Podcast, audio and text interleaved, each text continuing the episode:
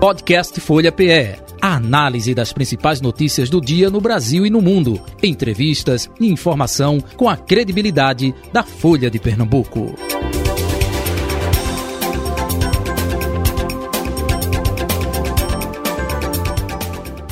Bem, dando sequência à série de sabatinas com candidatos e candidatas ao Senado Federal, hoje recebendo em nosso estúdio Eugênia Lima, do PSOL.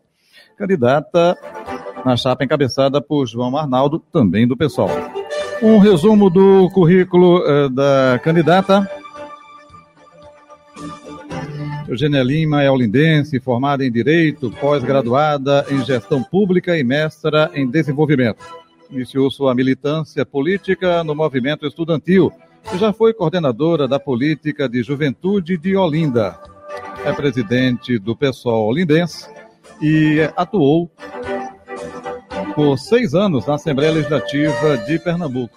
Aos 38 anos de idade, é pré-candidato ao Senado Federal do PSOL nas eleições deste ano, como eu disse, na chapa encabeçada por João Arnaldo, também do PSOL.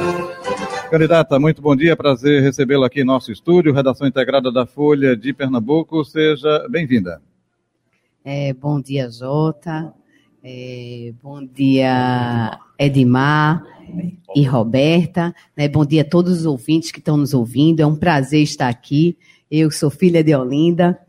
Estou pela segunda vez candidata a Senado. Né? A política na minha vida sempre foi algo é, espontâneo, no sentido da gente estar tá sempre combatendo as desigualdades e injustiças sociais que a gente vivencia no nosso país. E foi assim que eu parei aqui. Fundei também, sou de um grupo cultural, fundei um grupo cultural chamado Conchitas, é um grupo de Olinda, né, que tinham mais de 200 mulheres no carnaval, então vim também da cultura, né, vim também da luta pela, contra as desapropriações da Copa que aconteceu aqui em Pernambuco, na época do Eduardo Campos. Então estou nessa luta faz tempo, sou pela segunda vez candidata a Senado, e não herdei sobre, sobrenome, né? Não sou Lira, não sou Arraes, não sou Coelho, não sou é, Campos, e estou aqui nessa luta, nessa resistência por acreditar que a gente precisa fazer uma política participativa, que o povo seja a centralidade né, no, do nosso trabalho em qualquer lugar que a gente esteja. Além da 96,7 e da 102,1 no DAIO, estamos também transmitindo a nossa entrevista pelo YouTube, youtube.com.br Folha de Pernambuco, e no Instagram e no Facebook, arroba Rádio Folha. Com Roberta Jugma e Edmar Lira aqui na bancada, sejam bem-vindos, bom dia. Bom dia, bom dia, candidata, bom dia, de Malira, bom dia a todos os ouvintes, bom dia, Jota Batista. Bom dia, Jota, bom dia, Roberta, bom dia, Eugênio, bom dia a todos os ouvintes da Rádio Folha. Muito bem. Roberta Jugman, comece hoje. Hoje vamos começar, né? É, candidata, é, eu gostaria de saber por que insistir no Senado. A senhora já foi candidata ao Senado uma vez, não logrou êxito, e agora vai novamente insistir no Senado. Por que insistir na casa alta e não tentar, por exemplo, o governo do Estado, uma vice-governadoria ou outra majoritária? É, a gente entende que esse ano a gente tem um desafio enorme né, de eleger o presidente Lula, mas que ele não vai trabalhar sozinho, não vai conseguir. Foram muitos retrocessos né, nesse governo Bolsonaro e que muita coisa passou pelo Congresso Nacional. Então, é, o partido entendeu que eu tinha que cumprir essa tarefa, né, por entender que a gente precisa de um Senado combativo, de um Senado feminista, né, que traga o presidente Lula mais para a esquerda e que a gente consiga pautar né, os problemas do povo, como a revogação de várias reformas que foram feitas, que está aí colocando o nosso país nesse buraco. Então, eu estou cumprindo mais uma vez, eu já fui candidata em 2018, então estou muito mais preparada, né, com acúmulo desse lugar do Senado, para estar tá cumprindo essa tarefa pelo PSOL e agora federado com a rede, então pelo PSOL e pela rede. São dois partidos agora que a gente está representando. E nas últimas semanas a gente teve a declaração do apoio do PCB. Então, eu sou uma senadora que sou de dois governadores, né? De João Arnaldo 50 e do Jones Manuel 21. Edmar Lira. Candidata, falando um pouco do PSOL, o partido, é, ele vem numa crescente, né? O partido surgiu de uma dissidência do Partido dos Trabalhadores, acho que volta de 2004, mais ou menos, eu não sei, não sei exatamente, mas foi no, no início dos anos 2000 que o PSOL abriu uma dissidência do Partido dos Trabalhadores e começou a crescer. nessa eleição, né, que passou agora, o Boulos foi o grande, o grande ativo do, do pessoal que foi ao segundo turno no maior colégio eleitoral do país. É, claro, o pessoal fez aí uma, uma, uma federação com a rede de sustentabilidade, tem também uma, um apoio formal ao ex-presidente Lula, né, abriu mão de ter candidato à presidência da República, mas eu queria saber qual o projeto que o pessoal tem em termos de partido, como partido, é, para 2022. O que é que vocês projetam em termos de resultados eleitorais, é, suplantar a cláusula de barreira, qual bancada você, vocês pretendem fazer no Senado, na Câmara dos Deputados, pretendem eleger governador, como é que está essa construção? É, a gente tem sido um dos partidos que mais cresce no país. As últimas eleições né, provaram isso. Né? A impossibilidade, vocês viram o que aconteceu em São Paulo. O Boulos foi para o segundo turno. Isso é, é inédito, né? O pessoal está disputando uma das a capital do nosso país, né? Brasília é, mas a capital comercial a gente sabe que é São Paulo.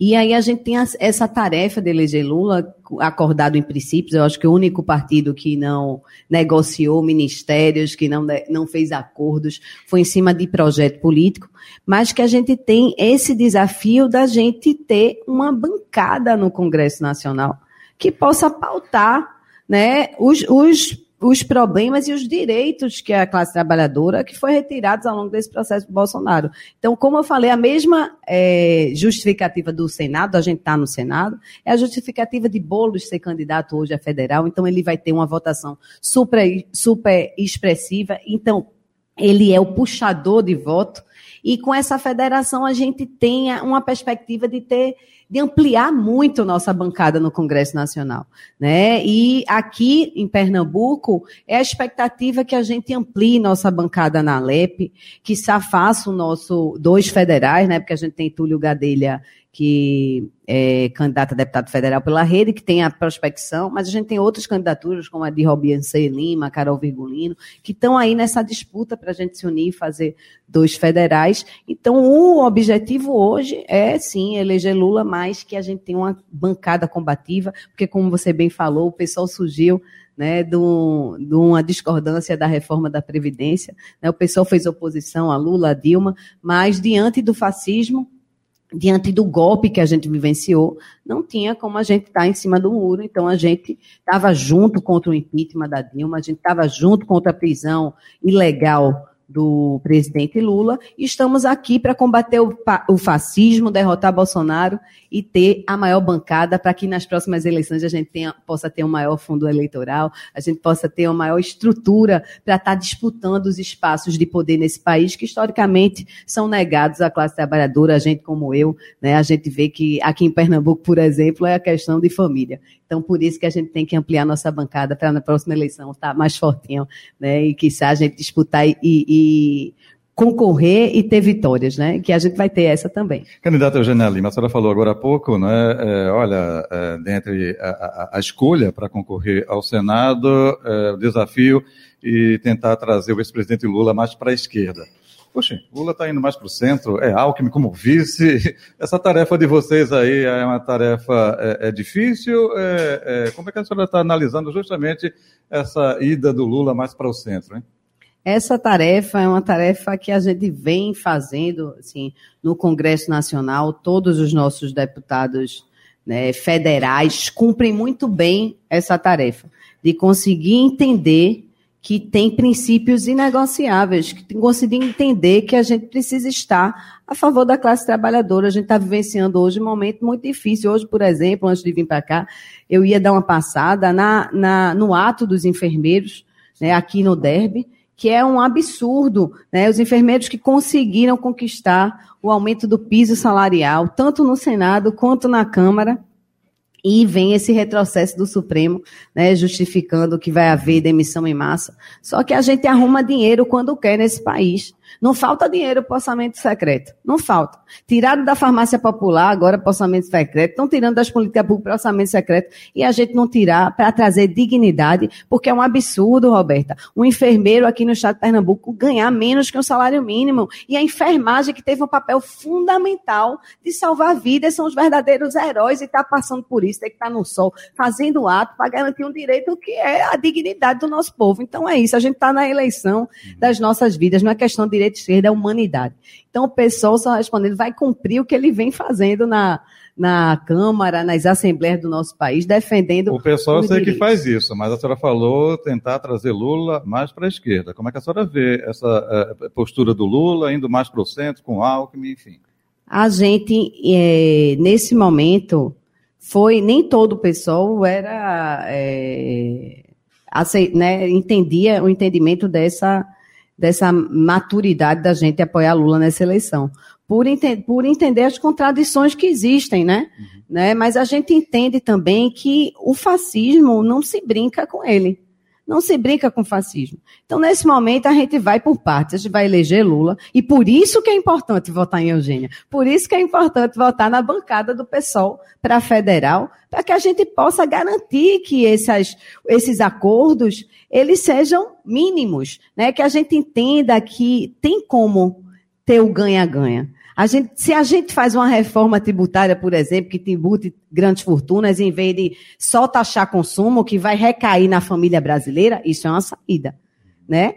Mas a gente não quer mexer. Então, quero estar lá no Senado para mexer nesses pontos que realmente vão, vão favorecer todo mundo. Porque a gente viveu tempos aqui que tanto o empresário ganhou como o trabalhador. Agora, a gente não pode é admitir essa retirada desumana de direitos e ver o país caindo buraco, ninguém avança, ninguém cresce, é só miséria, é só desemprego. Então, por isso que a gente vai estar lá no Senado. Roberta? É, a senhora foi candidata duas vezes a vereadora por Olinda, não é isso? Logrou êxito porque ganhou, mas não levou por causa do coeficiente eleitoral. Caso a senhora não venha se eleger, não lograr êxito agora no Senado, a Prefeitura de Olinda está na sua mira daqui a dois anos? É, eu amo a cidade de Olinda, né? É a cidade que eu nasci, que está no sangue, e que essas vitórias políticas, né, foram me deixando mais durinha. tipo, mandar um beijo para todos os meus eleitores que sofrem junto comigo, né? Quando a gente faz uma campanha sem compra de voto, uma campanha limpa, uma campanha de proposta, uma campanha imaginando uma nova cidade. É, fizemos uma campanha em 2020 que foi quase uma campanha de prefeitura. Eu acho que era a única candidata a vereadora que fez várias lives, que escutou a população, porque política é esse processo de escuta. Então, eu me sinto preparada para o Senado, eu me sinto mais que preparada para a Prefeitura de Olinda. E aí vamos ver o tempo, né? O partido define muita coisa, né? A conjuntura também define o lugar que a gente vai, mas quero dizer que se fosse eleita prefeita, seria a melhor prefeita que aquela cidade poderia ter. Edmar. É, candidata, vou voltar à questão Alckmin. Do Senado também. Não, vou voltar para Alckmin, eu quero falar de Alckmin. É, essa questão de Alckmin é o seguinte, é, na eleição de 2014, eu não sei, acho que o pessoal não apoiou Dilma na eleição de 14, né, não apoiou. O pessoal sempre teve candidatura sempre própria, teve né? candidatura Só própria, essa, é a primeira vez é. que está abrindo. Mas assim, a esquerda naquela época, 2010 e 2014, é, aceitaram Michel Temer como vice de Dilma. Temer foi vice de Dilma em 2010 e depois vice de Dilma em 2014. Depois, de uma hora para outra, Temer virou golpista, virou é, usurpador e tudo mais. Traidor. É, traidor, enfim, muitas coisas assim. Mas E quando, foi, né? quando o PT fez o caminho de escolha, o PT sabia que Temer era um político de mais ao centro, político tradicional de São Paulo, que sempre dialogou ali com as grandes corporações. Estamos diante de um cenário um pouco parecido. O Alckmin foi governador pelo PSDB de São Paulo, que as pessoas da esquerda demonizavam Alckmin, diziam que Alckmin, é, a polícia militar de Alckmin batia nas pessoas, é, era ladrão de merenda, enfim, era tanta coisa que o PT e outros partidos de esquerda falaram que agora a gente vê Lula e Alckmin juntos nesse processo, né? As críticas a Alckmin cessaram e convergiram. Aí a gente tem um candidato a presidente que tem 76 anos de idade. Lula não é mais nenhuma criança, tem aí quatro anos, pode acontecer muita coisa, desde um impeachment, como aconteceu com Dilma, passando por outras situações que podem impossibilitar de Lula não estar é, até o final do seu mandato é, em 2026. E aí Alckmin, assim como Temer, pode ter um papel estratégico. Vocês não acham que essa questão de Alckmin repete um pouco o erro que o PT teve quando escolheu Temer para ser seu vice? É, eu acho que é sempre um risco, né? Ninguém sabe do futuro. Né? Mas que ele, desfiliado do partido dele, foi para o PSB, né, que tem um programa né, de centro-esquerda, então pode estar tá dando a gente uma segurança, mas que eu quero dizer que tudo isso acontece porque a gente não faz uma reforma política nesse país. Então todo mundo fica dependendo de todo mundo. Então falta coerência, porque a coerência não existe mais, né? A coerência não existe. Pessoas como eu, por exemplo, me perguntam todas as vezes: estás fazendo o quê no PSOL?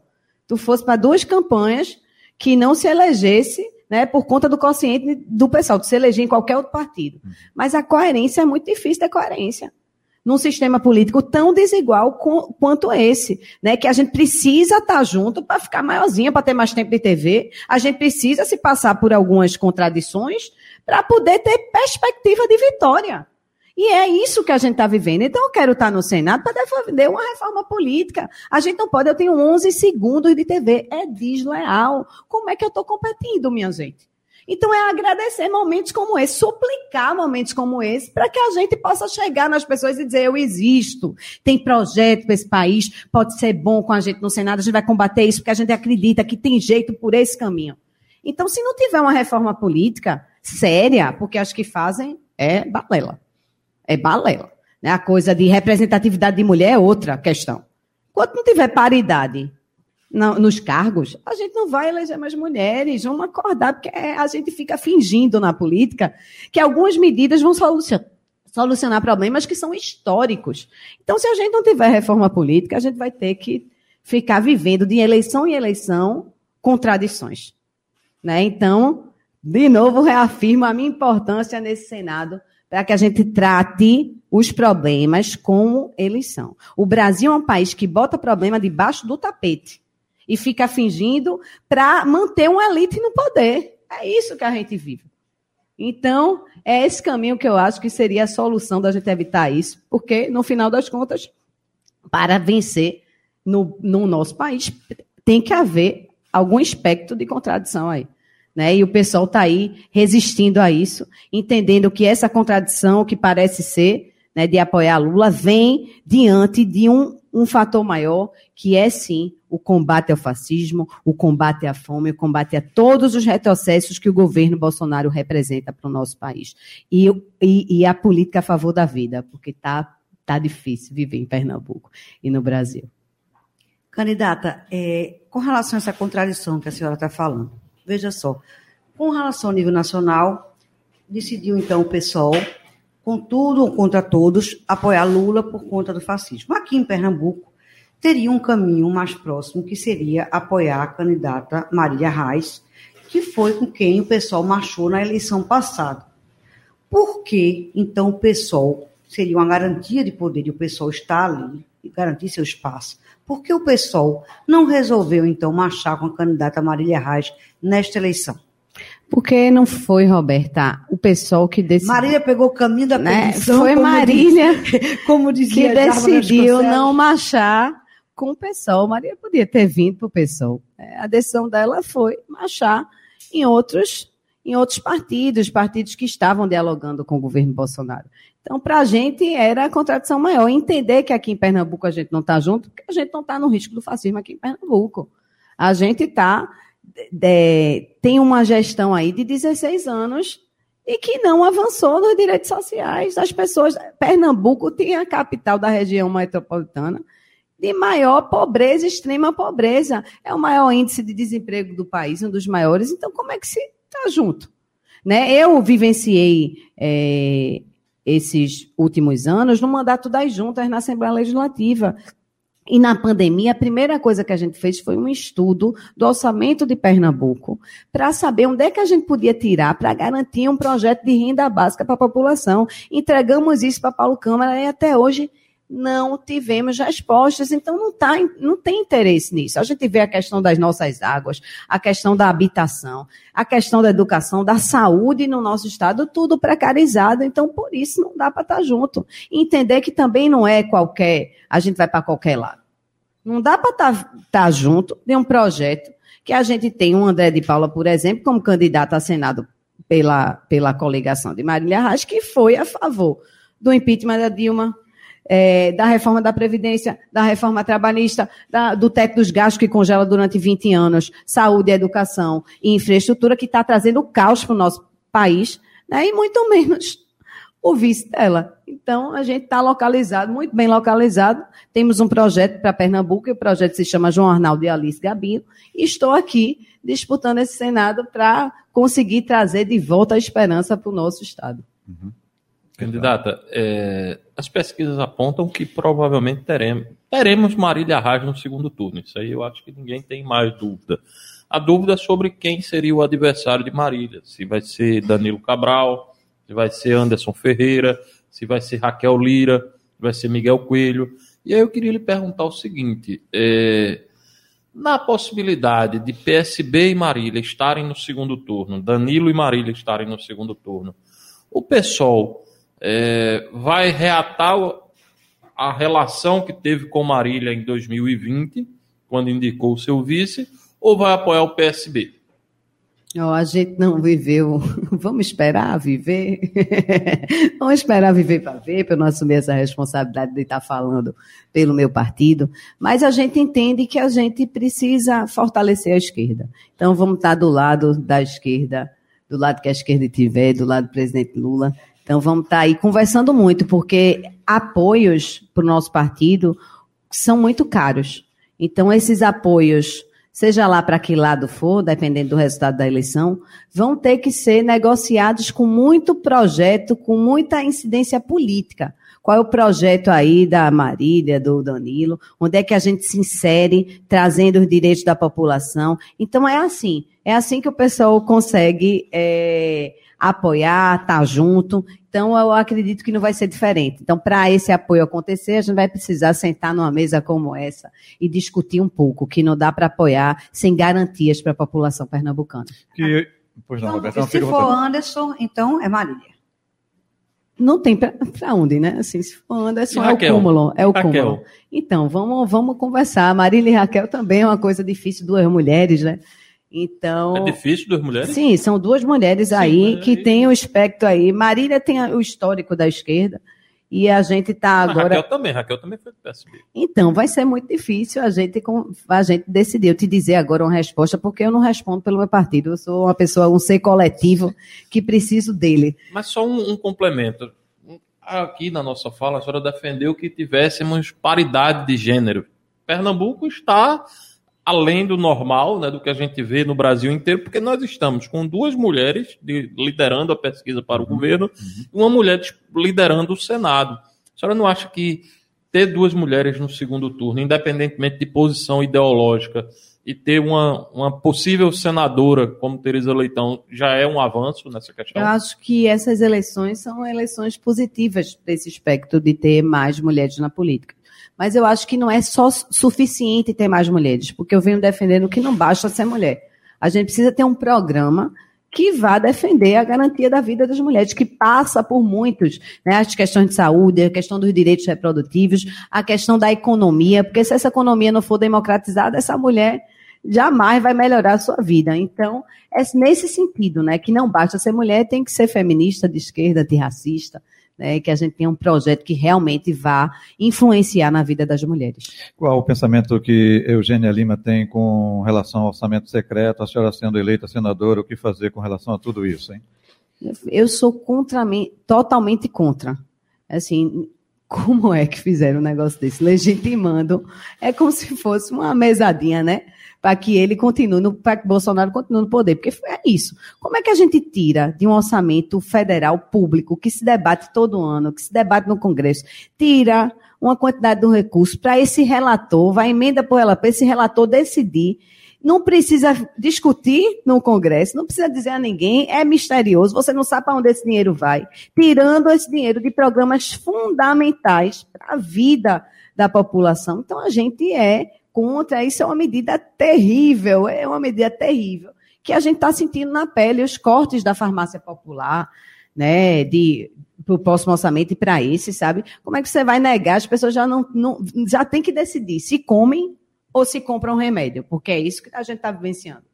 E aí você ainda tirar mais disso, como tirar da educação a possibilidade de fechar as universidades federais, isso é um absurdo. O investimento 90% reduzido da, da educação básica, minha gente. Isso quer dizer o quê? Que não vai ter creche ano que vem, sabe? Que não vai ter postinho de saúde. Então, tipo, totalmente contra o orçamento secreto, entendendo também que a gente tem um passo a mais, que é a revogação da PEC dos gastos, aproveitando o orçamento secreto, dizer que enquanto senador vem para cá e diz que vai investir, vai fazer acontecer, eu fico me perguntando de onde? Do orçamento secreto, só se for. Só se for do orçamento secreto. Porque não tem como. Você congela durante 20 anos o orçamento. Investimento em saúde, educação, infraestrutura, moradia, ainda tira esse bolo para o orçamento secreto, o que é que vai sobrar para o senador?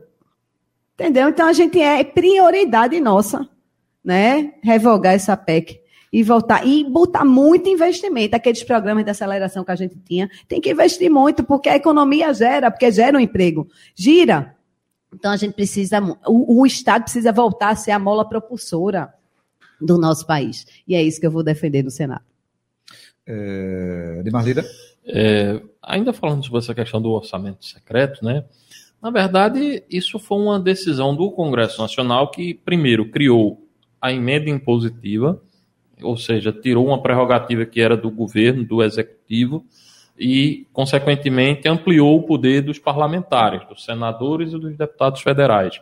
O orçamento secreto, que é a chamada emenda de relator, a RP9, né, que ficou falada aí como orçamento secreto, mas na verdade o, o nome é RP9, né? Uhum. E tem a RP7. Que é outra. secreto. É, e tem o secreto, tem essa questão. Mas o que eu quero lhe perguntar não é isso, é sobre um detalhe.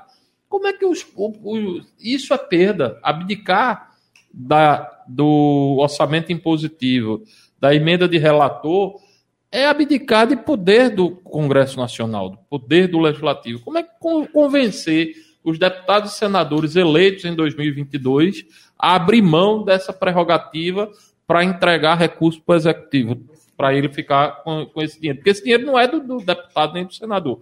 É dinheiro que é enviado para os municípios por parte disso. Né? Agora, se é correto, se tem ilegalidade, se tem algum tipo de falcatrua, aí tem as questões que podem ser apresentadas. Mas o que eu queria saber, elementar, de forma muito clara, como convencer os senadores e deputados federais a abrirem mão desse poder que hoje eles têm, porque um, um deputado e um senador têm muito poder em termos de emenda tanto as emendas impositivas quanto a questão do chamado orçamento secreto.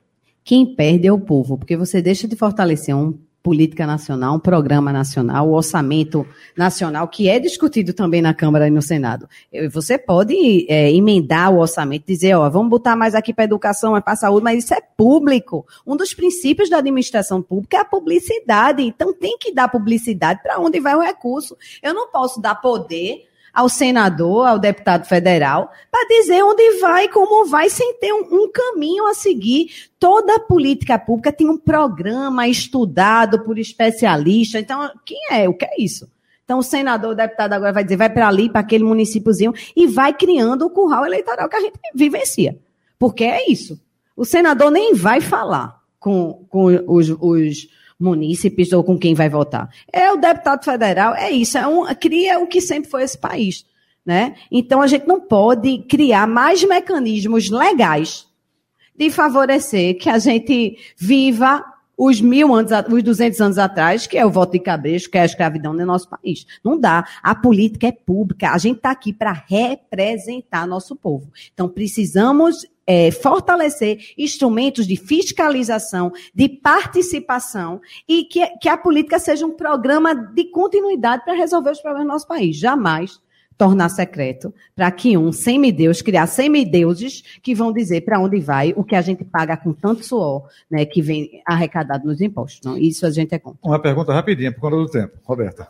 Exatamente. Como é que Tá a tão senhora- gostoso essa conversa. Pois é. Como é que a senhora vai fazer nessa reta final agora para tentar? Porque diz que 50% ou mais só decide o senador na última hora, na última semana. É o último candidato a ser escolhido. 11 dias para a eleição. 11 dias para a eleição. Qual é a estratégia agora do PSOL para lutar contra esses candidatos que têm o poder? A gente está aí nas redes sociais pedindo esse voto no PSOL, tanto em mim quanto no João Arnaldo, quanto nos candidatos a estadual e federal, né, do PSOL, da rede. Mas a estratégia são as redes sociais, né? As redes sociais têm crescido muito, então pedir para você que está ouvindo, se gostou de mim, compartilhe esse 500, apresente para os seus amigos, porque é isso, nesse sistema... Pode concluir, mas a partir de agora só tem um minuto para suas considerações finais. Tá, vou aproveitar.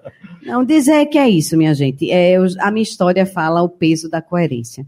né? Eu aprendi que a luta vai ser inerente à nossa vida, que quer um país melhor, um país que não haja fome, que não haja miséria, que haja emprego para todo mundo. Então, por isso que eu vou estar sempre aqui, sempre nessa luta. Agora, nesse desafio do Senado, quero muito e me sinto muito preparada para estar no Senado, ocupando essa vaga para o Pernambuco, sendo a primeira senadora eleita. Mas que peço, peço que daqui a 2 de outubro, todos que estejam nos ouvindo, todos e todas, multipliquem, multipliquem, que é como se fosse a eleição de Davi contra Golias, e que todos precisam ser mais uma pedrinha no calo desse sistema, para que a gente sonhe, possa voltar a sonhar, esperançar e eleger uma mulher senadora tão combativa, tão aguerrida, que vai sim trazer a nossa esperança de volta para o nosso estado, nosso país. Candidata Eugênia Lima, boa sorte na sua empreitada. Bem, é, lembrando que amanhã a gente encerra né, essa série de sabatinas com a candidata Tereza Leitão, do PT. Roberta Júlio, Edmar Lira, um abraço, tudo de bom. Podcast Folha PE. A análise das principais notícias do dia no Brasil e no mundo. Entrevistas e informação com a credibilidade da Folha de Pernambuco.